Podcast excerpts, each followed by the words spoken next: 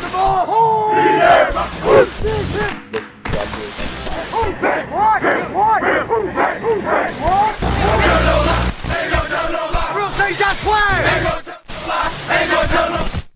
Snap, placement, Kicked by Hartley, and it is, it is good! It's good! It's good!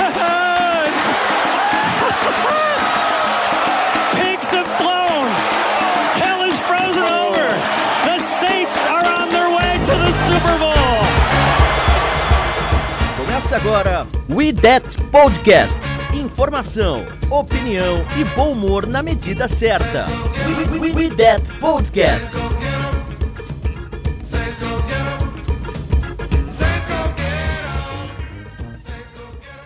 E aí, torcedores e torcedoras do New Orleans Saints, tudo bom? Está entrando no ar mais um episódio da série Tom Brady Pistola, com direito a pneu em pleno estádio Raymond James, ou mais conhecido aqui no Brasil, né, como Raimundo Thiago. O tudo bem, né? Foi um jogo assim, plasticamente falando, foi um jogo é, insosso, meio desagradável. Há controvérsias também, o pai vai falar aqui. O pai é um apaixonado por jogos com boas defesas. e mas o que é o no fim das contas a gente venceu pela quarta vez em temporadas regulares o Tampa Bay Buccaneers com Tom Brady, né? Somos tetra, pode enfiar o Super Bowl lá naquele lugar aí, vocês, torcedores do Bucks, porque esse título ninguém vai tirar do Saints. Nós somos os verdadeiros donos da NFC South. É, e hoje eu tô aqui com essa lenda, Marcelo Pai. E aí, pai? Fala, Xará, boa noite, galera. É, depois de muito, muito tempo, eu vi um jogo inteiro do Saints, foi o primeiro essa temporada. Eu, após o trauma de janeiro, eu abandonei e voltei agora. Voltei especificamente para esse jogo e não poderia ter sido melhor, cara. O Tom Brady ele tem três shootouts na carreira.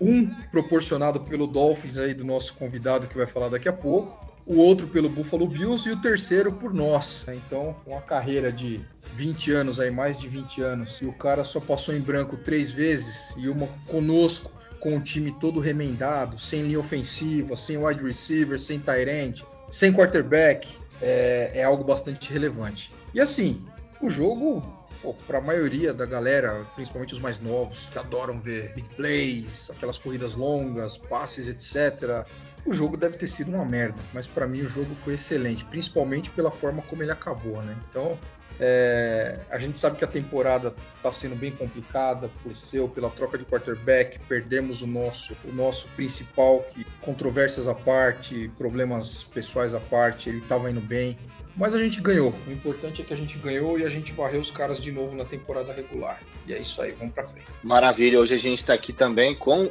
um dos nossos reforços para essa temporada, o Gabi. E aí? Boa noite, pessoal. Boa noite, todo mundo. É, feliz demais pela vitória do Saints. É bom ganhar. Ganhar do Tom Brady é melhor ainda. E ganhar do Bucks de novo é ainda muito melhor. É, não tem jeito, eles sempre vão sofrer contra a gente.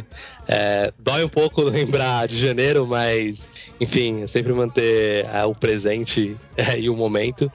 Então é isso, vamos discutir um pouco mais aí. E feliz demais pela nossa defesa, que, meu Deus, eu amo essa defesa demais, amo essa defesa demais.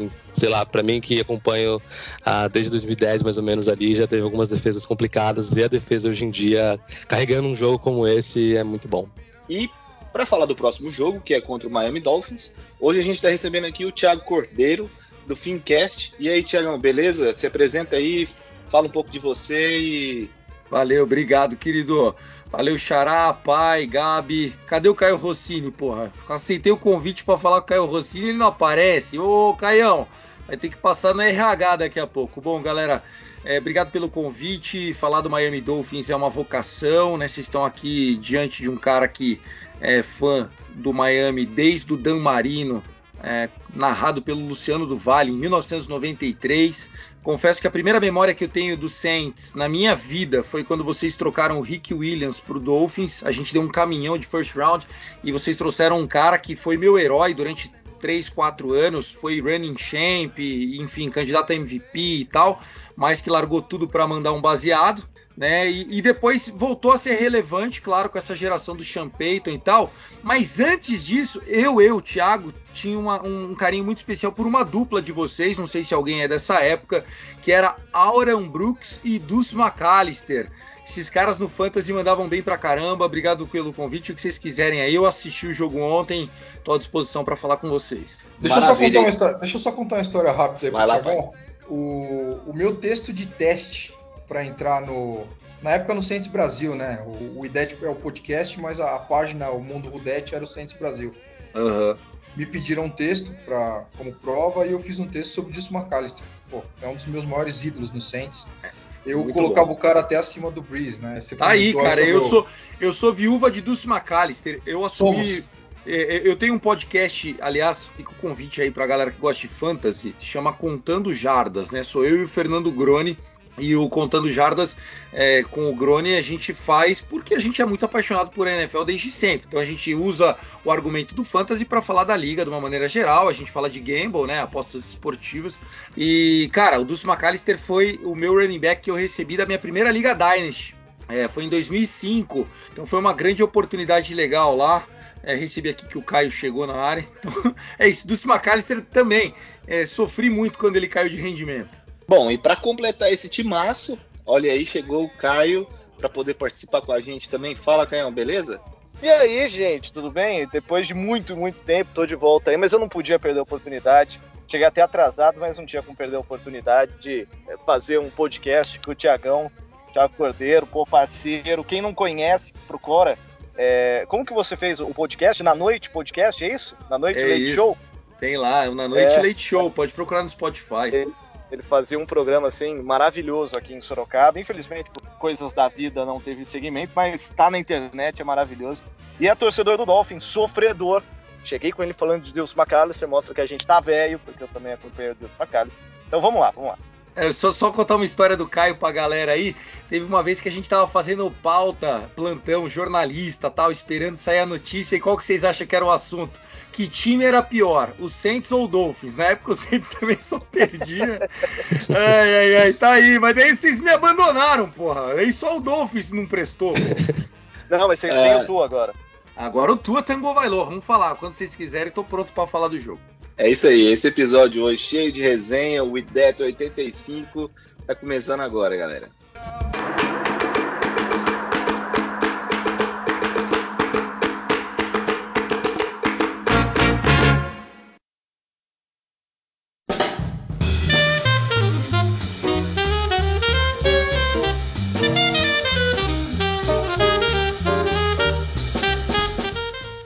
Bom, só começar aqui com umas estatísticas rapidinho desse jogo que rolou no Sunday Night Football. Foram 65 mil pessoas e 65.754 pessoas lá no Raymond James Stadium. Uh, o Saints teve 212 jardas totais, né? Uh, Taysom Hill ali com 154 jardas, 13 de 27, tá? E 33 jardas corridas num rate de 66 o Alvin Kamara e o Mark Ingram tiveram apenas 18 e 10 jardas ontem, uh, em 11 e 9 tentativas, respectivamente. O, o Marcus Callaway foi o principal nome entre os recebedores, né? 6 de 9, 112 jardas.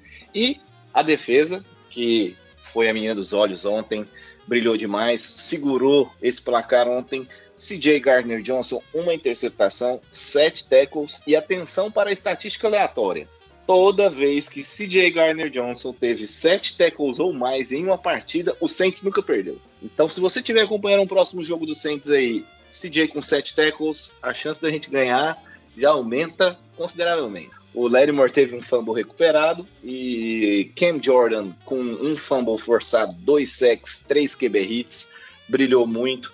Onyemata, Davenport, cada um com um sack também. Uh, a linha defensiva ontem jogando demais, pressionando o Tom Brady, que virou farofa ontem. Uh, eu quero começar falando aqui com o Caião, rapidamente. Suas impressões aí básicas sobre esse jogo, Caio. E estatística aleatória é o que mais tem nesse jogo, né, Xará? É, se não me engano, é a segunda vez na história da NFL que um time com a vantagem que tinha o, o Bucks em relação a apostas, né? Tão favorito como o Bucks, acho que era 11 pontos e meio favoritismo Bucks relação. É a segunda vez na história da NFL que um time com essa vantagem jogando em casa perde de shootout, sem pontuar. É, para você ver o tamanho do abismo, do absurdo que aconteceu em Tampa Bay. Vocês vão falar bastante da defesa, e eu vou até deixar, é, principalmente pro pai, que eu sei que o pai tá bem afim de falar da defesa. Então eu vou começar sendo um tanto quanto polêmico, porque defenderei Tyson Hill. Eu sei que vocês não gostam dele, eu sei que Tyson Hill é muito mais físico que cérebro. Aliás, é só físico, porque cérebro não tem nenhum. Eu sei que Tyson Hill quase sofreu uma interceptação com o jogo praticamente ganho, estando no campo adversário, para chutar o field goal que é abrir mais de uma posse de vantagem. Mas Tyson Hill tem mérito. Tem mérito de não ter feito merda. Tyson Hill geralmente é aquele quarterback que vai te entregar 3, 4 touchdowns, 4 corridos, ou 3 corridos de um passado, e vai te entregar 3 ou 4 turnovers seja fumbles ou seja interceptações. Ontem era um jogo em que o ataque tinha uma única missão: não fazer merda. Se o ataque não fizesse merda, como não fez, o Saints ganharia porque a defesa estava encaixada. Qualquer erro do ataque, qualquer interceptação, qualquer fumble, qualquer coisa dessa mudaria o, o nível, o momento do jogo para o Tom Brady. E você tirar o jogo do Tom Brady é muito difícil. Então Tyson Hill tem, tem, tem mérito de não ter feito merda de ter jogado apenas o que dava para jogar. E o que dava para jogar foi jogado. Era um quase nada. A defesa do Buccaneers é maravilhosa. Hoje o ataque do Saints é baseado praticamente em jogo corrido, porque não tem recebedor. O Tyson Hill até acertou uns passezinhos ali, mas teve, tirando passes para o teve muito drop de novo. Então, dentro do que dava para fazer, Tyson Hill fez, o ataque produziu o que dava para produzir e fez o principal, que era não sofrer turnover contra essa defesa maravilhosa do Buccaneers e não dar o momento do jogo pro Tom Brady, que estava completamente entregue durante o jogo inteiro. E muita gente fala, ah, mas machucou, machucou o Goodwin, machucou o Mike Evans, machucou o Fournette. Com eles em campo, o ataque também não estava fazendo muita coisa. É claro que com eles em campo, a chance de pegar uma defesa cansada e fazer alguma coisa seria um pouco maior. Mas enquanto estiveram, não produziram o suficiente para que fosse algo extremamente decisivo a presença dos três no gramado na última parte do jogo. Então, méritos ao Tyson Hill, farei uma um aplauso especial a Tyson Hill, porque no nível que nós estamos, ter um quarterback que não faz merda já é um baita de um começo. Perfeito, perfeito. É, eu, eu concordo com as palavras do Caio. Acho que esse é um aspecto muito importante que às vezes a gente deixa de, de dar a, a devido, o devido reconhecimento, né? É, bom, aproveitando um pouco esse gancho do ataque, pai, você acompanha o Saints desde quando? Ah, 2005. 2005, a primeira temporada que eu comecei a acompanhar o Saints é, bem próximo, né? Tá, e, e, apesar desse, né, desse uh, aspecto positivo, até que o Caio, de uma maneira muito é, perspicaz aí, chamou atenção agora, é, é o pior ataque, porque você já viu as piores defesas que, que o Saints já pôde ter. É, na, na verdade, é o pior duas, ataque duas, que você já viu do Saints desde 2005? Duas, duas das piores defesas da história da liga, né? Verdade. 2012, 2015, é, elas estão no top 5 da, da, da, da, história, né? Como, como piores defesas, né? É, é o pior ataque. É disparado é o pior ataque. É, o, o, ataque com Aaron Brooks não era ruim, porque a gente tinha opções. É, a gente tinha Joe Horn, durante um período curto a gente teve o Stalworth, é, a gente tinha o Deuce McAllister. É, depois, aí depois veio aquela galera, Marcus Colston, uh, Pierre Thomas, Red Bush. Na sequência, Jimmy Graham. Não, então, e assim, mesmo, mesmo naquela temporada 3-13, que foi a temporada de 2005, e aí tem N fatores que justificam a campanha, é, a questão do Katrina, o Saints jogar a temporada for, fora do, do Superdome e tal, é, o ataque não era ruim, né? O ataque não era ruim. E, e de lá para cá, o Saints sempre teve ótimos ataques. O, o, ataque veio, o ataque veio ter uma queda agora nos últimos três anos, basicamente. Claro, com, com, com o Brice chegando no final de carreira e, e, e com, com, a falta de algumas opções de ataque, quando a gente perdeu especialmente o Michael Thomas e o Camara. Mas é disparado, cara. É, o, o time jogando vai, tem o advento dos desfalques, o próprio Michael Thomas fora, Camara perdendo jogos, Mark Ingram perdendo jogos, é, a gente jogando sem os dois tackles que são, são excelentes, o Ramchek e o, e o Armstead, é, o left guard, se eu não me engano, também reserva ontem, é, então é, você tinha dois, dois titulares na, na, na, linha ofensiva. É, então, assim, e, e mesmo que, que, tivessem os outros jogadores, né, cara, a gente não tem um quarterback decente como, como o Winston vinha sendo decente ao longo da temporada. E, e eu acho que com, com o Winston em campo a gente deveria estar com 9 ou 10 vitórias aí. É, a gente não perderia alguns jogos que perdemos, né? É, esse esse é o, a pior atuação de um ataque que eu vi, talvez. É, essa e um jogo de seis pontos contra o Rams em 2013. Mas é o pior ataque. É o pior ataque porque assim, o ataque começa pelo quarterback, a gente não tem. Ô, ô Cara, pai, deixa eu entrar nessa conversa aqui. O Caio Rossini estava falando que é, o Tyson Hill, que aliás teve uma polêmica envolvendo o Tua e o Tyson Hill, né? Teve um grande jornalista lá americano que falou que o Tyson Hill era melhor que o Tua, porque fazia tudo que o Tua fazia e ainda corria melhor, tinha mais físico e tal. Só que, cara, sabe por que, que ele não foi interceptado, Caião? Porque ele só manda a bola na canela, porra. Os malucos têm que fazer milagre para pegar as bolas. Como é que no defensor não chega, pô? E viu, é. Tiagão, é maravilhoso, porque os passes dele que deram certo nesse jogo foram todos underthrow, porque se ele acerta o passe, era interceptação. Exatamente! Você não, falando dele, eu falando, não é possível. Pô. No Vipers a gente tinha os caras que lançavam melhor. É, o Kelly teve que voltar umas 5 jardas para conseguir pegar a bola, Mas porque o... se ele acerta o passe, era uma cobertura tripla.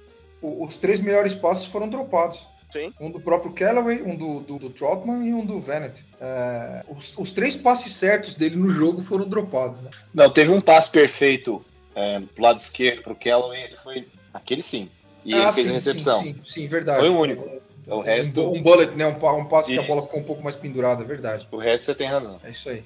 Mas é. E a, é, é e a grande ataque. sacada do Miami vai ser fazer o Tyson Hill ter que passar a bola, né? Que é que, que a nossa é, a nossa maior força enquanto defesa é gerar pressão, a gente pode falar disso depois, e aí vai fazer o Tyson Hill arremessar. É isso aí, mas respondendo aí, Chara, só para para fechar o assunto, é, é, o pior ataque. É o pior ataque, sim. Porque a gente sempre teve bons ataques, né? Bons e ótimos ataques, né? A gente não tá é- acostumado. Quer dizer, a gente tá se acostumando com um time que, que vem sendo carregado pela defesa, né? Há, há, há pouco tempo. Aí. E aí a gente precisa, Xará, é, até para chegar a uma conclusão do que nós consideramos como o pior ataque.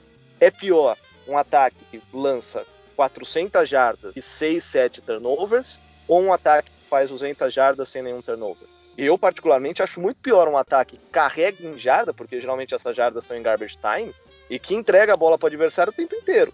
Um ataque que deixa o adversário com posição de campo inicial na linha de 20 já. Todo, todo drive começa na zone ou no campo de ataque, porque é um ataque que sofre muito turnover. Para mim, esse ataque é pior do que um ataque que consegue só 30 jardas. Eu concordo, Caio, mas eu até comentei na hora do jogo que é, eu tinha a impressão num dado momento do jogo que se o Tampa conseguisse fazer um touchdown apenas, a gente não ia ser capaz de virar o jogo. Sim. É, é parecia impossível pontuar, nem que fosse um field goal. É, essa é a impressão que dava. E quando eu falo do, do ataque, eu falo do ataque de modo geral da temporada. Claro que ontem teve esses méritos, é, mas eu digo de forma geral na temporada mesmo. É, e, mas tem o lado contrário também. Se o nosso ataque não desse a bola para o adversário em uma posição boa de campo, eles não iam chegar. O, o Tampa Bay ele não teve um snap na red zone sem. E ele teve, se não me engano, três snaps no campo de ataque e esse drive terminou em fumble. É, é era uma atuação absurda da defesa. Absurda. É, eu queria perguntar pro Gabi, é, a gente estava falando de só para ainda falar um pouquinho de ataque, depois acho que nós vamos falar bastante dessa defesa, porque merece, né?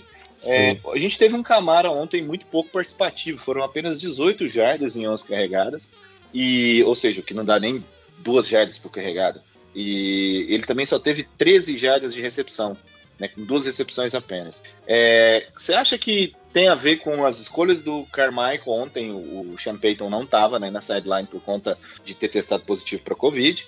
Uh, tem a ver com o Taysom Hill não conseguir distribuir esse jogo ali de passes curtos. A gente sabe que ele parece não, não, não saber fazer a leitura ali. É, ou você acha que pode estar acontecendo alguma coisa e ele está sendo poupado? Eu, eu realmente acredito que ele está sendo poupado. É, eu também acho que pode ter um pouco de tudo, na verdade, mas eu vou na linha dele estar sendo poupado, porque talvez eles, como o Camara já perdeu alguns jogos é, nessa temporada, eu acho que eles estão evitando ter um Michael Thomas 2.0 ali, sabe? Uma outra versão.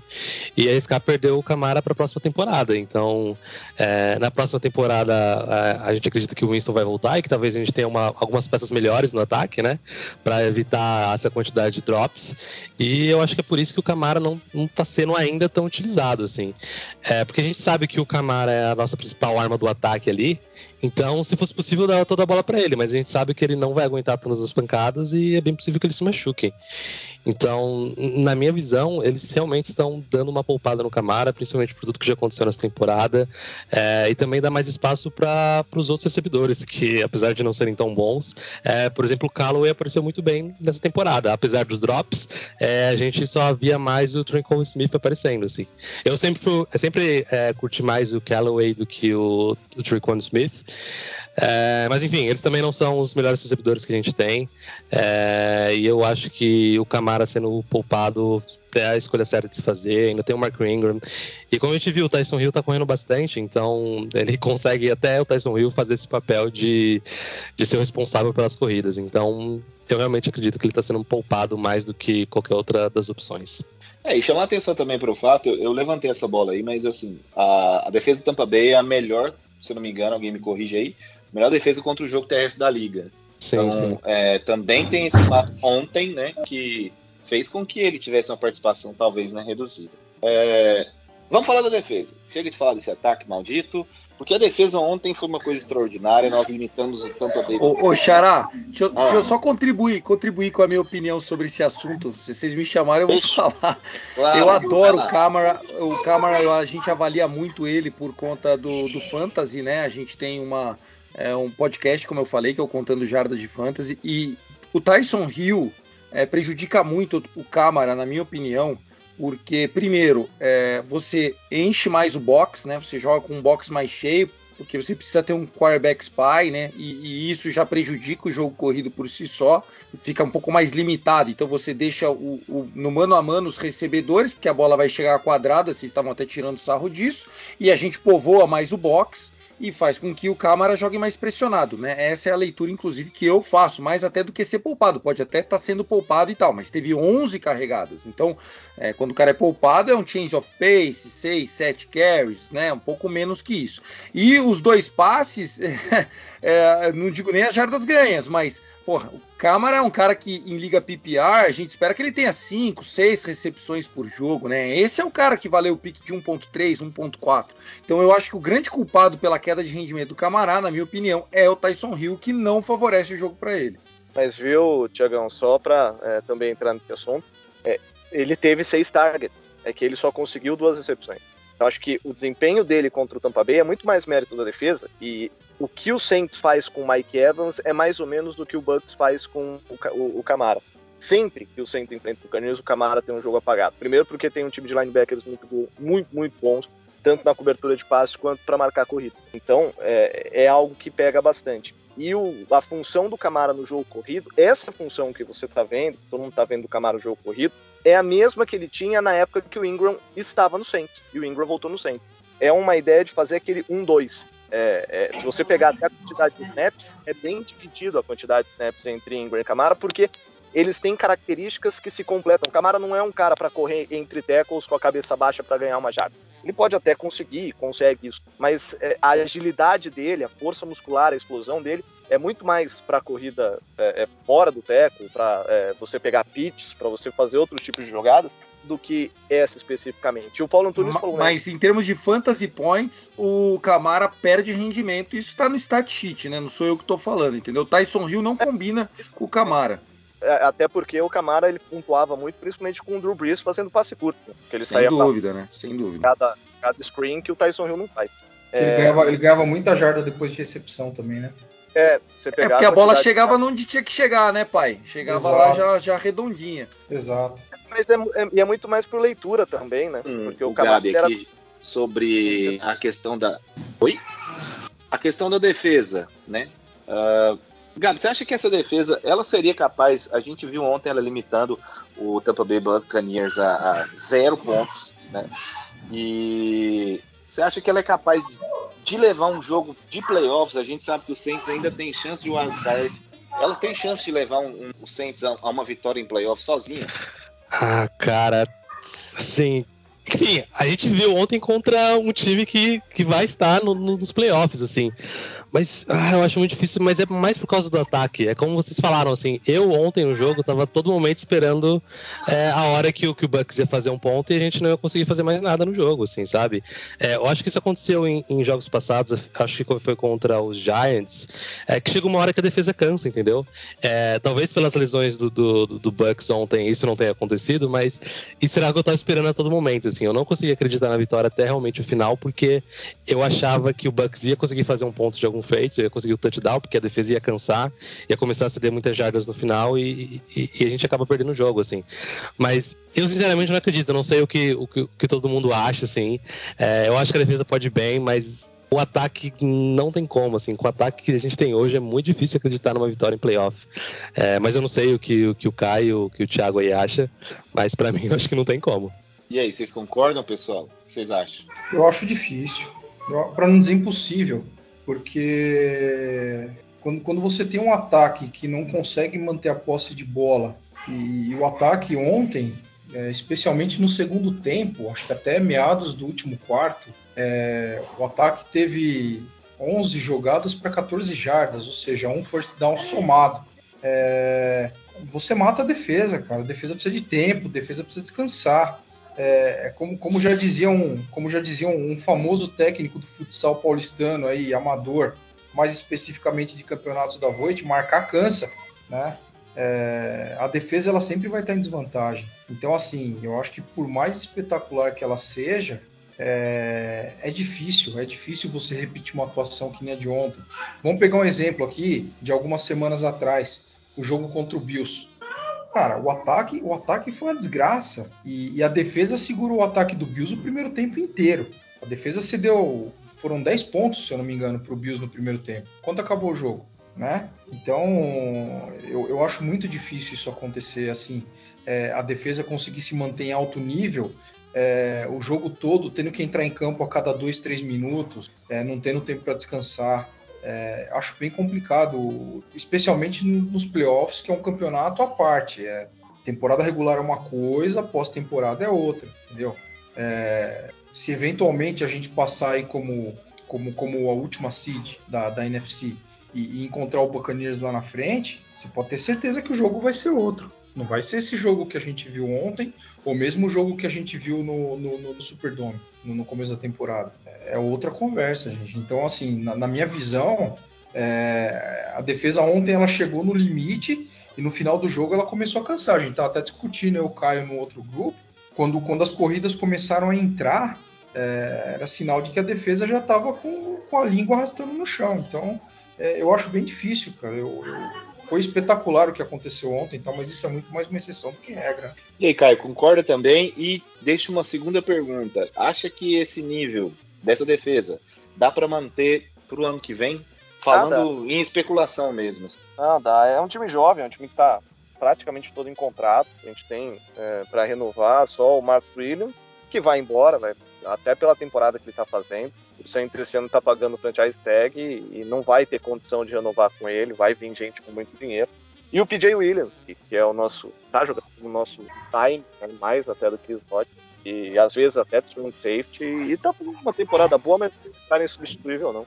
Eu acho que é, é um, uma possibilidade real que essa defesa se mantenha nível, até com, por exemplo, o Peyton Turner, é, eu sei que é triste, mas o Peyton Turner aparecendo de fato é, de volta à temporada vai dar uma rotatividade interessante, você vai poder reforçar ali, principalmente o de linebacker, dá, dá para manter.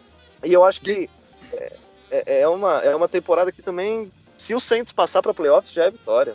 E aí, jogo de playoff, joga uma moeda para cima e vê o lado que ela cai. Esse ataque é, é muito fraco para decidir qualquer coisa. Tá, se chegar no playoff, vai ser carregado pela defesa.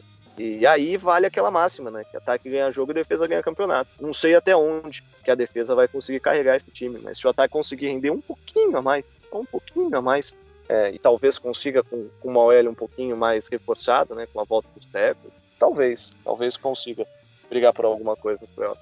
Caião, falando sobre a defesa do Saints, que eu sou É, acho, admiro muito, né? O Cameron Jordan, que passou de 100 sacks, né? Na última partida.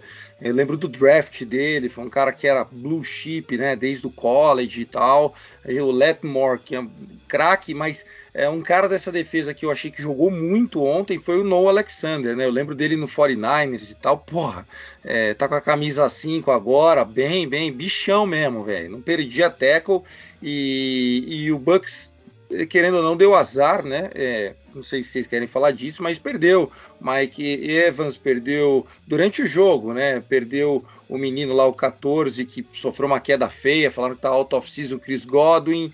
É, o Gronk deixou cair umas bolas que normalmente não deixa cair. E eu sou apostador, né? Eu gosto de gamble, cara, e eu fiquei acompanhando a line é, e baixando de 11,5 para 8,5, para 6,5, para 5,5, para 2,5, para 1,5. Aí virou positivo, 3, 4. Falei, vou entrar, vou entrar no Bucks, vou entrar. Chegou uma hora, falei, quer saber se foda, chupa Tom Brady. Graças a Deus não entrei, vocês ganharam o jogo, né? é, ia perder, ia perder uma graninha aí. Uh, grana essa que agora provavelmente a NFL uh, ah, vai usar para comprar um novo tablet pro Tom Brady lá, né? É, eu queria trazer umas estatísticas aqui sobre essa defesa, legais, assim, que eu estava vendo uh, o pessoal que acompanha. A gente teve uh, oito pressões em 26 dropbacks no primeiro tempo, né? Com três sacks. Isso representa 30%, que foi a, a mai, o maior número de pressões uh, na temporada em cima do Tom Brady. Então, é, para ver o trabalho que realmente foi feito ontem. Uh, o Thiago citou o Cameron Jordan. Pô, o Irvs com certeza teve pesadelos essa noite, não conseguiu dormir muito bem, porque ele foi bastante jantado. Foi desmoralizado, Jordan. né? Tem uma, teve uma que ele caiu de bunda, velho. Exatamente. Aquele, eu acho maravilhoso aquele lance que ele quase faz o sec e o Tom Brady tenta resolver com as pernas, ele sai à caça dele e força o fumble. Então, assim, o Jordan é um ídolo, vai estar tá no, no hall da fama dos Saints, com certeza. Uh, e usando pouca blitz. Ontem a gente mandou muita pressão por dentro da linha, né, fazendo os stunts também, se não me engano, teve um sec que o Jordan vem, o Jordan ou o Davenport, não me lembro, vem por dentro, né, então é, é, foi realmente um jogo muito bacana dessa defesa ontem, uh, em todos os aspectos, a secundária também uh, não deixou a desejar, uh, as lesões contribuíram, claro, os talentos do, do, Godwin e do Evans são inquestionáveis, apesar de que o Evans sempre está no bolso do Larry Morelli, mas é, a gente não pode nunca vacilar com esses caras. Isso contribuiu, mas enfim, não tira o brilhantismo que foi dessa defesa de ontem. Bola para frente, uh, eu queria saber, Tiagão, como é que foi esse Dolphins e, e... Jets. Jets, que foi cara, um jogo parece bem insano, né, cara? foi um clássico, né? Nem a gente, Tiagão, Tiagão, nem a gente, remendado, perdeu pro Jets. O Jets você ganha sem querer.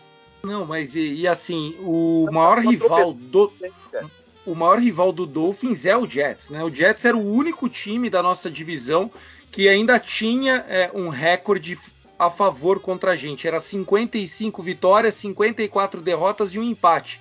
A gente varreu eles esse ano, então agora a gente é, eles são freguês. A gente está vencendo agora historicamente 56, 55, um empate. É, o que assustou foi que o Miami Dolphins ele teve problemas de Covid, né? Não é, não é exclusividade nossa, vocês perderam até o Sean Payton aí para o jogo. No nosso caso também, a gente perdeu nossa principal arma no ataque, que é o Hulk Jalen Waddle, que que vai brigar aí para Hulk of the Year e tudo mais. É, mas o que aconteceu é que a gente é, começou Trienout, punch, os caras metem um puta drive grandão, TD. A gente chega, o Tua toma um pique, toma um fio de gol, 10 a 0 Devolve a bola, toma aquele puta calor. Então, assim, o jogo começou 10 a 0 pro Jets. Depois a gente dominou o jogo. O Tua teve a pior partida desde que voltou da lesão, né? O Tua é bastante contestado é, porque ele é baixinho, porque ele é canhoto, porque ele não tem um braço forte e tal. Mas aqui vocês, torcedores do Saints, vão gostar. Quando ele saiu do college, ele era comparado, não que ele vai ter a carreira, tem o talento e tal, mas o estilo do Tua Tango Vailoa é o estilo do Drew Brees, que é aquele cara inteligente no pocket, que escala pocket, que acerta a bola que precisa acertar na mosca, e ele fez isso em alguns momentos ontem, passes maravilhosos, mas ele teve uma pick six e uma interceptação, foi um jogo ruim. E aí o torcedor do Dolphins vendo o, o Sunday Night ontem tava, caralho, nós vamos apanhar pra caralho, caralho. Então, assim, é, eu acho que o momento para essa semana de preparação é mais do Saints, porque o Saints vem de uma vitória shootout 9-0 fora de casa contra o Great of All Time, né? O Tom Brady, não tem que falar, vocês ganharam do Pelé da paradinha. E a gente ganhou do Jets com as carças na mão, numa virada lá, tal. O jogo é na casa de vocês, é um Monday Night. Vamos falar dessa partida, tô pronto. Ouça e compartilhe no YouTube, Spotify, iTunes e demais plataformas. Vamos então para esse segundo bloco, onde a gente vai começar a falar de Dolphins e Saints. Esse jogo vai rolar aí no Monday Night, né? Uh, ô, Thiago, antes de mais nada, eu queria saber o seguinte: esse Dolphins saiu de 1-7 para 7-7 nessa temporada. Histórico. Que que foi o, o, ponto da virada desse time do Dolphins? É a saúde do Tua Tango Vailoa, né? É, não sei se vocês vão se recordar, o Miami começa a temporada ganhando do Patriots no Gillette Stadium. Né, foi o Mac Jones contra o Tua, a gente ganhou, foi um 17 a 16, forçamos um fumble no último drive dos caras, ganhamos o jogo. Depois disso, a gente perdeu sete jogos seguidos, já queriam mandar a técnica embora e tal, e agora a gente vem de seis vitórias seguidas. A gente se tornou esse último final de semana, o norte-americano ama stat, né? A gente se tornou o segundo time da história da NFL a conseguir vencer seis jogos depois de perder sete partidas. Quem, quem tinha conseguido fazer isso foi o Giants em 1994. A gente empatou. Se a gente ganhar o Monday Night contra o Saints, a gente acaba ganhando, passando o recorde disso. Mas eu acho que a defesa e a saúde do Tua são as respostas aí. Não sei o que a galera tá. Vocês estão achando que vocês vão ganhar fácil ou vão ganhar apertado, pai? Me conta você, meu. Eu, eu, eu acho que a gente nem ganhar vai. Que bom, que bom. Feliz. Não, cara, assim, eu, eu, eu, eu acompanho um pouco mais o, o Dolphins do que os outros times e não tenho uma razão específica para isso, talvez porque eu tenha acompanhado um pouco daquele, daquele time do Dolphins do, do Dan Marino, né? Então, é, eu venho lá dos anos 90, quando passava na Band também e tal, e, e eu acabo que... que eu... é, é um time simpático, né? Fala sério, é, né, pai? É, é. E assim, eu, eu, tor eu torço pro Saints, cara. Eu torço pro Saints, eu tô acostumado a ser underdog, eu gosto de underdog. É, mas eu, eu vejo o, o, time do Dolphins com, com bons valores, é, tanto na defesa quanto no ataque. Especialmente, eu, eu vejo o corpo de recebedores do Dolphins é, bem bom com, com o Waddle e com o Davante Parker. É, pô, eu, eu, sou, eu ainda sou meio suspeito para falar do Tua, porque eu, eu sou torcedor de Alabama, né? Não que eu eu meio que abandonei o college nos últimos anos, porque, porra, você, você tem que focar em alguma coisa. É trabalho, família e NFL, né? Não dá Não, pra e ganhar todo ano tempo. perde a graça, né? É, então. Mas assim, eu, eu particularmente eu, eu gosto muito do Tua. É, eu ainda acho que falta um pouco mais de proteção para ele. Ele sofre com a falta de. É, então, assim. Eu acho que tá aí o, o grande ponto do Saints, tá? É, pro, pro Xará, enfim, pro Caio, pro Gabi analisar, eu acho que assim, é, o que vocês mostraram ontem contra o Bucks, pai, se, se fizer essa partida nesse nível, eu acho que vai ser um jogo bem close, né? E um jogo de baixo placar porque a defesa do Miami também é muito boa. Não sei se vocês vão se lembrar, um, um, jogo que a gente assustou a NFL foi um Thursday Night Football contra o Baltimore Ravens, uhum. onde a gente acabou com a temporada do Lamar Jackson. Ele era favorito para MVP com o MVP. Kyler Murray e tal. Acabou o cara. O cara não conseguiu mais render desde aquele jogo. Quem joga fantasy sabe. Porque o Miami meteu oito caras na loss e falou, mano, ó, desses oito aqui, cinco vão para cima, três vão voltar. Chuta quem são. E aí, pá! E começaram, e, e, isso fez com que, inclusive, o Cameron Newton na semana seguinte tivesse três interceptação, 12 jardas totais para um quarterback, pô, é nada. Então acho que vai ser um jogo de placar baixo, porque o Tyson eu acho que também vai dar uma Até porque ele tem um defeito muito grande que é passar a bola, né? E, e, a defesa do a defesa do Dolphins tem um cara que eu gosto muito que é o Stephen Howard. Né? É, ele, o Byron Jones, que era Byron do Cowboys. Jones, exato, é. bom jogador também. Exato. eu acho que vocês têm que fugir desses turnover. O Caio falou disso, né? Eu acho que o jogo contra o Dolphins é para vocês provarem essa teoria aí de um ataque que perde pouco a bola, porque o Miami é um dos líderes em, em, em sacks na temporada, é o líder de quarterback hits, a gente chega muito em quarterback, como vocês têm um cara muito móvel como o Tyson Hill, o grande segredo vai ser esse: vocês fazerem jogadas de corrida que evitem é, a situação de passe. E aí, lógico, passar em play action, em bootlegs e tal. Aí vocês vão dar soluções do Sean Payton, que é um dos melhores da NFL para chamar jogadas, né? Inegável. Mas o Brian Flores, o técnico do Dolphins, foi o técnico do Bill Belichick de defesa nos últimos Super Bowls do Tom Brady. É um cara que também gosta de montar algumas enrascadas aí para os ataques adversários. Você gosta dele? Monta... Do Brian Flores? Eu Sim. gosto do Brian Flores. É, até perder sete jogos seguidos esse ano, era um cara que eu queria há muito tempo. É, acho que ele é bastante similar ao Mike Tomlin, assim, no jeito, sabe? Aquele cara que uhum. é, dá entrevista falando três palavras, é, pega muito a questão é, de etnia no discurso, e a NFL é um, é um esporte de preto, né? Então ele, ele consegue vestiário lá. Mas, porra, esse ano ele vacilou muito, viu, cara? As uhum. derrotas contra o Jaguars e contra os Falcons estão na conta dele, com certeza. Assim, ele jogou em prevent quando não podia. Mas, uhum. enfim, eu gosto dele sim. Legal.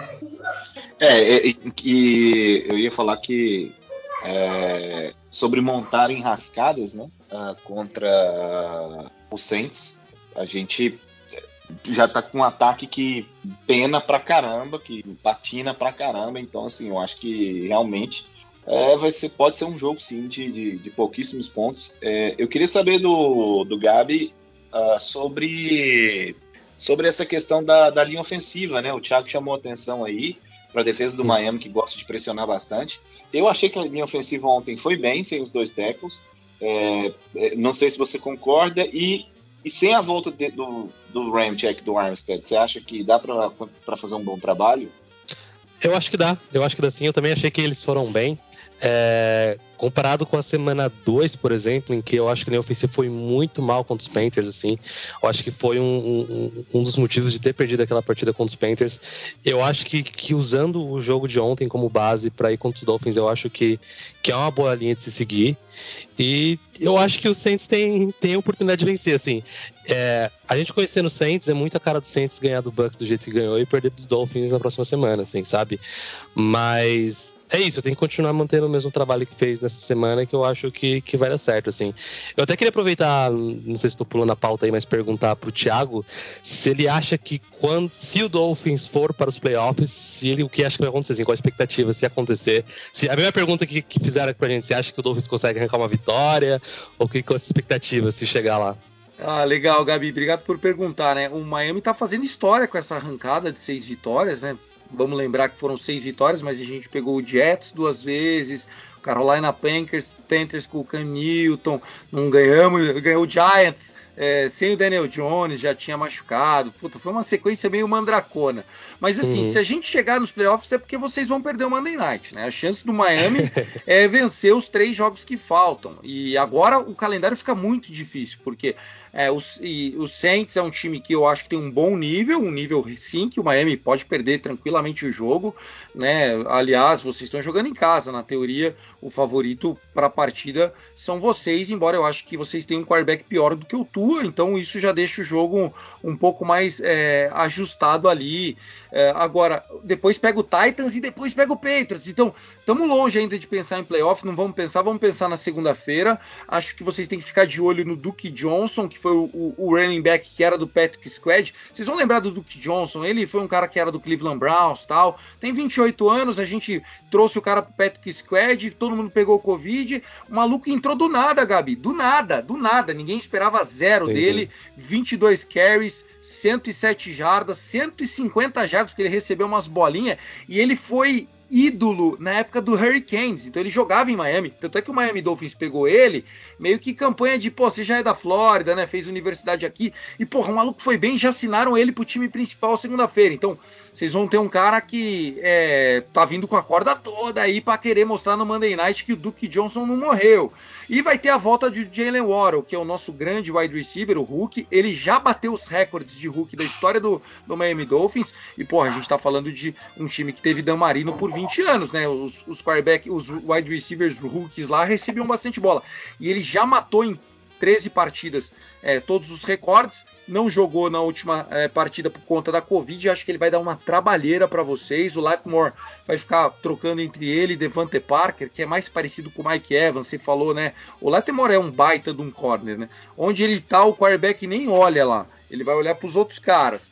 É, acho que vocês vão ter um trabalhinho aí com o ataque, porque o Tua, o Tua por ser canhoto, gente, ele já espelha o ataque adversário, tá? O lado esquerdo da linha ofensiva não é o blind side. Só aí a defesa de vocês já tem que fazer ajuste durante a semana. Então, quando ele corta, ele corta saindo para a esquerda. Tudo que vocês estão acostumados a ver o quarterback fazer para direita, ele é o Direito, único, é ele é o único canhoto da NFL hoje. É. No, o único canhoto empregado quarterback da NFL dos 32 times, o único é o Tua Tagovailoa. É bem difícil aparecer quarterback canhoto mesmo, né? É, as pessoas não deixam acontecer, né? Uhum. E o mais engraçado é que ele é destro e o pai dele ensinou ele a arremessar com a esquerda por causa do Steve Young. Vocês acreditam nisso? Deu certo. Mas, eu não conhecia. Deu certo, é, deu, deu certo. Ele tá na NFL, né, Caio? Então, funcionou. Quem Ô, Caio, a gente está falando aqui do Tua. É, o Tua é um quarterback móvel, como o Thiago já, já ressaltou aqui antes. O Saints sofre com quarterbacks móveis, hein? O Jalen Hurts ali é o pai do Saints, por incrível que pareça.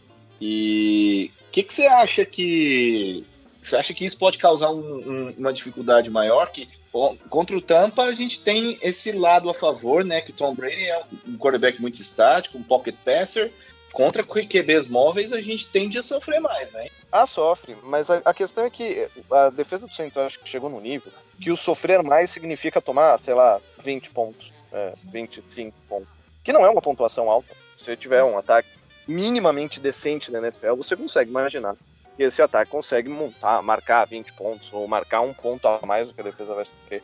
É, a grande questão para mim, mais do que enfrentar essa defesa do, do, do Tampa Bay, ou melhor, enfrentar esse, esse ataque do Miami Dolphins, é enfrentar a defesa, com Tyson Hill, com dificuldade na linha ofensiva. Para mim, a grande questão é essa. Né? A, a, grande chave do jogo não é nem como o Saints vai fazer para parar o ataque, mas sim o que, que a gente vai fazer para o nosso ataque não jogar contra a gente, não cometer turnovers, não entregar o jogo como não entregou contra o Tampa Bay é, eu vi, e até concordo, o Paulo Antunes falar na transmissão do Sunday Night Football, de que ele não entende porque o Saints não usa mais é, options play, né? Colocar mais. É, é, fazer mais, mais zone read e tal. É, e eu também não entendo. Tudo bem que o Sean Payton nunca foi esse estilo, né? Ele sempre foi muito mais é, vertical do que um, um, técnico dessa, desse estilo. É que Mas na situação que a gente tá, isso é recurso, né, Caio? É, então, vai, vai precisar tirar isso da cartola. Vai ter que tirar a bola da mão do Tyson Hill, não dá para colocar o Tyson Hill para fazer 20 passes nesse jogo. Vai ter que achar forma de colocar ele para correr.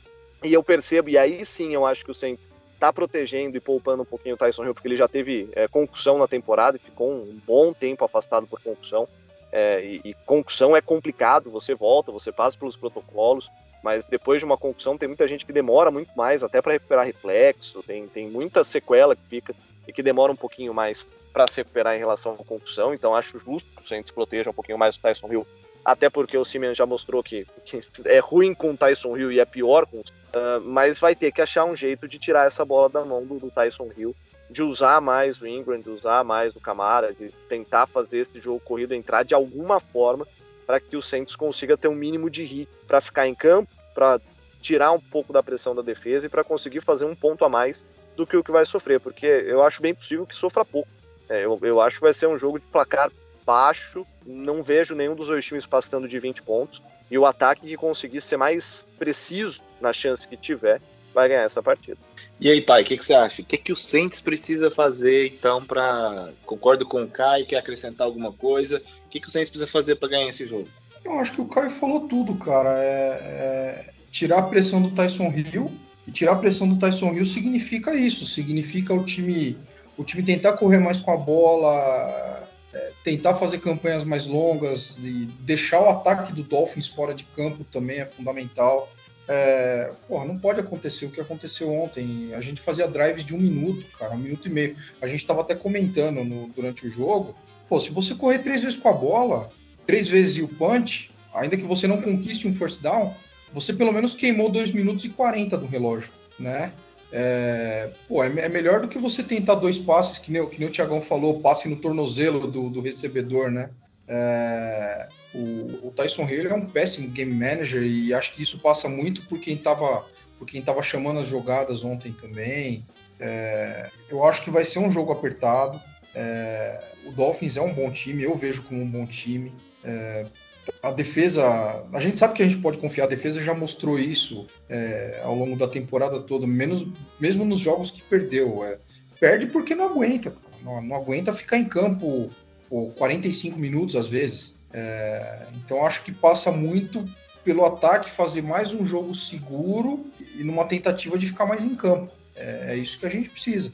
Eu acho que se a gente conseguir executar dessa forma, é, chance de ganhar é, é, melhora bem, né? E aí, Gabi, concorda também com o Caio, com o pai? Sim, concordo. Eu não tenho nem muito o que adicionar. Eu acho que tem que mesmo tirar a pressão no Tyson Hill. É, assim, apesar da, da, empolgação de ter vencido os Bucks, assim, eu continuo muito pessimista, principalmente pelo que a gente viu no ataque, assim, sabe? É muito não tem muita criatividade, é, parece que é sempre a mesma coisa e parece que até às vezes é meio fácil de se ler, assim, sabe? Mas é isso, é a gente tentar ganhar nos field goals novamente, para mim, assim, essa, essa questão. Até também postei lá no nosso grupo que, que era de 3 em 3, assim, vamos de 3 em 3, não precisa chegar para fazer o touchdown, assim, a gente vai nos field goals e, e segura o outro time na defesa, assim. Mas é aquilo que a gente comentou, uma hora a defesa vai cansar e os Dolphins precisam se aproveitar disso e se aproveitar do que os Saints têm fazendo na, nos últimos jogos para tentar vencer o jogo. Thiago, para resumir, oi. Diga aí, Caio.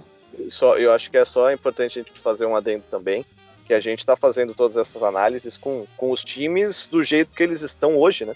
Porque, se não me engano, eu vi um, um tweet falando que apenas hoje a NFL já teve mais de 50 testes positivos para a Covid-19.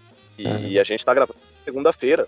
A gente, aliás, os jogos estão sendo adiados por conta da Covid. E se na segunda a gente já teve 50 testes, eh, possivelmente vai, vai ser muito difícil que Saints e Dolphins cheguem no jogo sem nenhum teste positivo, do jeito que estão as coisas. Então, é, é, muito difícil fazer. A gente faz uma análise geral, até por estilo de jogo, pelo que a gente viu, mas é muito difícil prever e é muito difícil para os times se prepararem, porque é, a gente tem o exemplo do Sean Payton. Sean Payton preparou o jogo inteiro e quem chamou a partida foi o Pete Carmichael. É, quem comandou a equipe de uma forma geral foi o Dennis Allen. Então é, é, é, muito complicado até a incerteza que, que essa, esse momento da Covid traz para o esporte de uma forma geral, por conta desses testes positivos que estão aparecendo aí. Chega, chega numa situação que a gente precisa torcer para ter jogo. Né? Exatamente. É, é difícil, cara. Tá difícil, tá difícil. É muito triste aí o avanço né, dessa nova variante e a gente está vendo a, a liga infelizmente sofrendo esse impacto. Então, antes que o torcedor aí no dia que você estiver escutando aí o, o nosso episódio falar, pô, mas os caras falaram que a gente ia ganhar do Dolphins e tal. Não tem isso não, tá, galera? A gente grava na segunda-feira para dar tempo de editar e mandar para vocês ouvirem antes do jogo. Então, né, pelo amor de Deus. muito bom, Caio, muito bom. E Até é importante. Ninguém aqui falou que o Santos vai ganhar, né? Então, se alguém chegar e falar, ah, vocês falaram que vai ganhar, vocês ouviram o podcast errado. É porque eu vou falar eu vou falar. Tem que falar, né? Tem que manter o otimismo. Bom, eu só queria é, colocar para discussão é que o Tua é, eu é já um... ia, ô, Thiago, eu já ia ah, pedir para você resumir do mesmo jeito que a gente fez. Fechou. É, você já falou pra caramba aí do né, e muito bem sobre as armas do Dolphins, mas assim, resumindo, tu fosse chegar lá na orelha do Brian Flores e falar, ó, faz isso, pai. É o que, que é que ele teria que fazer para poder ganhar do Saints? Ah, legal, legal. Obrigado mesmo, viu, Xará? Já agradecendo o convite aí, né? Eu sei que a gente já tá arrumando pro final do episódio. É, eu, eu fui técnico de futebol americano, Caio Rossini sabe disso, fui head coach. Se, se, obviamente não tenho a qualidade nem do Brian Flores, enfim, no máximo, no máximo, o Urban Meyer fazendo merda lá do, do lado do, do, da sideline. mas é, vamos lá. É, eu acho que o Tua é um quarterback móvel, mas totalmente diferente de Allen Hurts, do, do Josh Allen, do próprio Tyson Hill. É, ele não é o cara que, que vai ter 5, 6 carries por jogo. Se ele escapar, ele vai escapar uma. Obviamente, ele é scramble, ele é inteligente, mas ele, ele é móvel no sentido de encontrar uma solução para um, um pass rush que vazou ali. Ele é, ele é muito ágil mesmo. Vocês vão se, é, se espantar às vezes. E ele lembra bem o Drew Brees nisso, né? Não é um cara ágil, mas ele é esperto. Dá um passe para o lado já abre bastante o pocket para ele tal. Vocês vão ver que ele tem uma noção espacial diferenciada. É, eu acho que vai ser um jogo realmente de placar baixo, mas o ataque do, do Dolphins está conseguindo deixar 30 pontos direto. A gente está fazendo sem jogo corrido, sem offensive line, mas o Tua ele acha as bolas. É impressionante. Então, assim, vocês vão ter que jogar em alto nível de novo, mas eu acho improvável. Eu bater na bandeira outro shootout, assim, né? Acho que vocês vão ter que fazer 20 pontos para ter chance de ganhar. É, para resumir, é isso. Acho que vai ser um placar. No Finscast, eu é, previ 24 a 20, falando que ia segurar o Saints no último drive, vocês sem poder bater fio de gol, a gente ia segurar o Tyson Hill. Então, eu, eu, eu achei que ia ser esse o placar, mas é, é um jogo que o Saints pode é, pode ganhar. Eu estou esperando abrir a linha para esse jogo, ver como o Vegas está assistindo esse jogo.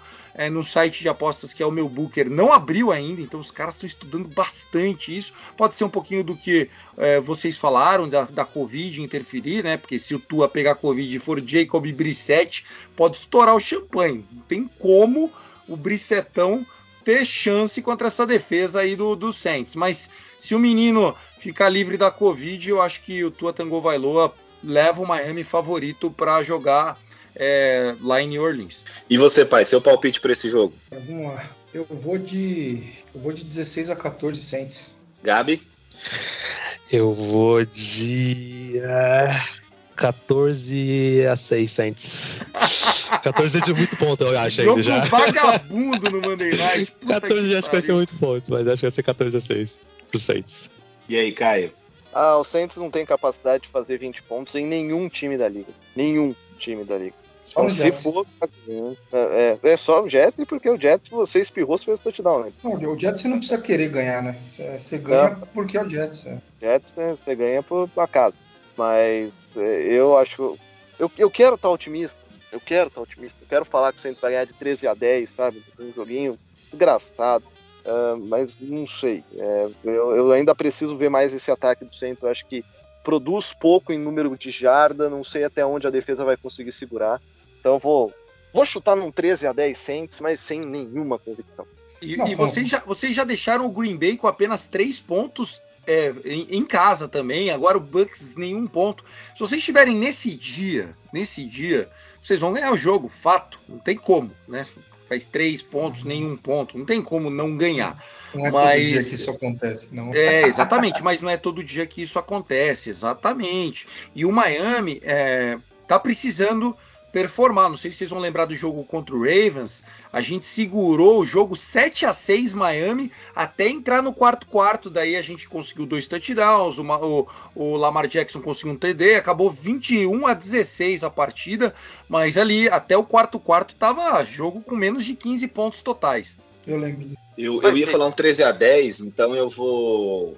Eu vou falar aí um 10 a 10 na prorrogação, a gente vai ganhar com Tá louco, um touchdown aí, 17 a Prime 10 na time, não dia não. Cara, eu fiquei até uma meia da manhã, eu tô, tô arrebentado, bicho. É, é só pra, pra ficar diferente do Caio, aí, tá? Mas, gente, vamos, vamos dar aí início às nossas é, despedidas por aqui. É, eu vou começar com o nosso convidado, Thiago. Faça desse momento aí o seu jabá, divulgue aí todos os seus projetos, suas arrobas, suas, Ah, e- seus perfis. E faça o seu placar também, dá, dá o placar aí também. Mas é ele falou 24 a que- 20, pai. 24 a 20 24 a 20, Miami, é. É, Eu, eu repeti o mesmo do Finscast. Bom, quem quiser ouvir lá o Finscast, a gente já lançou o Finscast dessa semana, é, falando da vitória do Jets com, e também o, o jogo do Monday Night. É, você, torcedor do Saints, vai com calma. Nós três lá previmos vitória do Dolphins, mas vocês também previram tudo vitória do Saints, então estamos em casa, cada um para um lado. É, quero agradecer muito o convite, agradecer o Caio Rossini, um cara que, porra, eu admiro muito da vida, trajetória profissional dele no rádio, eu também vim do rádio. Quem quiser conhecer mais, além do Finscast, eu apresento um podcast chamado Contando Jardas, fala sobre fantasy futebol, gamble, né, apostas esportivas e sobre NFL. Contando Jardas, vai achar lá, tamo no Twitter. Eu tenho o Rebatida Podcast, que é o podcast para falar da Major League Baseball como um todo, na plataforma Fumble na Net também. A gente está em primeiro lugar no Spotify na categoria Baseball. E temos também o Dodgers Cast, que é o podcast para falar do Los Angeles Dodgers. Eu sou torcedor do Dodgers também. Adoro falar de esportes americanos, como vocês puderam perceber. Só da plataforma Fumble na Net são quatro. E tenho ainda o Na Noite, Na Noite Late Show. Tá em, em pausa. Né? Foram, eu lancei 30 episódios é, além de várias entrevistas, o Fred do Desimpedidos, é, enfim, nossa, fizemos entrevista pra cacete, são oito anos de rádio, tem muita coisa lá legal. O Na Noite Late Show é um, é um late show mesmo, isso que a galera faz aí do Flow, do Podpah. Caio, eu faço isso aí há quantos anos aqui em Sorocaba? Ah, cara. Olha, Oito, pelo menos, que, que eu faço esse formatinho aí. Né? Só não fumo maconha igual o Monark ali, porque, enfim, né? Então, vamos. Programa da família, mas Tamo lá fazendo piada e tal. Só que eu parei porque eu preciso encontrar como monetizar isso e eu não queria ficar gastando energia sem ganhar dinheiro. Para isso eu já falo de esportes americanos. E tamo junto, galera. Obrigado mesmo, de verdade. Um abraço para todo mundo. Para seguir a gente lá, eu peço para seguir o Contando Jardas então, que pelo menos fala de NFL, tá bom? Valeu, Thiago. Pô, é uma participação incrível aqui, uma resenha praticamente esse episódio hoje. Foi legal demais, reunindo você, o Caio, que tem uma história juntos e tal, e então, assim, é, fico muito agradecido mesmo. Uh, ficamos muito agradecidos. E por mim, fica aí o convite para você voltar na pré-temporada ano que vem. Pra gente fazer um episódio falando de, de apostas e também de fantasy. para sair Boa um pouco dessa cara. coisa só. Eu só adoro, velho. A gente Adoro. chama você para poder fazer um episódio um pouco diferente, se você topar aí. Só faço questão de uma coisa: boto Caio Rossini para gravar comigo, tô junto. Ah, aí é responsabilidade, hein, Caião? Ah, rapaz, já tá querendo. Vai preparar alguma coisa para mim nesse podcast, tô só vendo. É isso aí, Caio. Obrigadão também pela sua participação mais uma vez. Valeu, eu que agradeço. Fazia tempo que eu não aparecia, mas o negócio tá corrido. É, aqui é, é, é, difícil mesmo às vezes, mas sempre que dá a gente aparece. Agradecer ao Tiagão aí. Tiagão que é um cara do rádio, é um cara que um talento absurdo, um dos melhores apresentadores de rádio que eu já vi no Brasil e não é não é baba ovo não. A gente sabe que com a internet tem muito talento escondido aí para o interior do estado, do Brasil, de uma forma geral, que acaba aparecendo. E o Thiagão é um desses que já já a gente vai ouvir muito, muito, muito mais explodindo aí no Brasil. Então, agradecer ele de novo por participar com a gente. E vamos lá, vamos lá, que vai ser muito difícil contra o Dolphins, para que pelo menos a gente chegue com um time um pouquinho mais perto do completo, que ninguém seja derrubado pela Covid nesse meio do caminho e que a gente tenha um, um bom jogo no próxima, na próxima segunda-feira. Maravilha. Meu xará, o pai, brigadão mais uma vez por estar aqui nos honrando com a sua presença nesse podcast. Uh, Peu, eu cheguei. É, eu cheguei bem atrasado. É, faz só uns três anos que eu tô para chegar aqui. Né? É, eu queria terminar esse podcast é, com uma pergunta para vocês. É, o Chris, é, ele começou como Godwin e ele terminou com a Bad Loss. fica aí a pergunta para vocês pensarem, ok? Piada do, piada do Casão. O Casão, o Casão Aí, voltou. O Casão, o Casão voltou. É, bem feito, hein? Bem feito. E... é, bom, é bom estar aqui com vocês. É, eu estou meio ausente esse ano aí, vários projetos paralelos, um projeto que completou 10 meses de vida ontem, é, uma pós-graduação terminando e tendência aí para o futuro é que eu, que eu volte a participar com mais frequência. Agradeço aí, Tiagão, prazer conhecer você, cara. É Valeu, sensacional. E, e os, os irmãos de sempre aí, um grande abraço. O Caio, qualquer dia desde eu pinto aí por Sorocaba aí, vai te dar um abraço. Faz tempo me que eu não vou. Me também. chama que eu vou também, hein? Vamos lá, pô. Vamos, e... tá, tá demorando. E tamo junto, gente. Tamo junto, valeu. Valeu, Gabi, também por estar aqui com a gente hoje, participando e, e somando tanto. Obrigado, gente. Obrigado novamente aí. É, vou tentar aparecer mais também. Sou novo, então uh, eu quero participar o máximo que conseguir. Prazer conhecer o Thiago também. É, mais um cientista reunido aí, bom lembrar também. E é isso. Boa noite a todo mundo e é isso. Eu vejo vocês na próxima. Valeu, valeu demais a todos vocês que estão nos ouvindo também. É, sigam a gente nas nossas redes sociais. No Instagram nós somos o arroba Mundo Rudete no Twitter Saints Brasil 09 e no Facebook você vai lá na busca Saints Brasil e nós vamos ser lá a primeira página que vai aparecer. Além disso, tem o blog mundorudete.wordpress.com, onde você vai poder também acompanhar tudo sobre os Saints, uh, com vários artigos, uh, notícias e também as nossas análises de sempre. É, um abraço carinhoso a todos. Who that?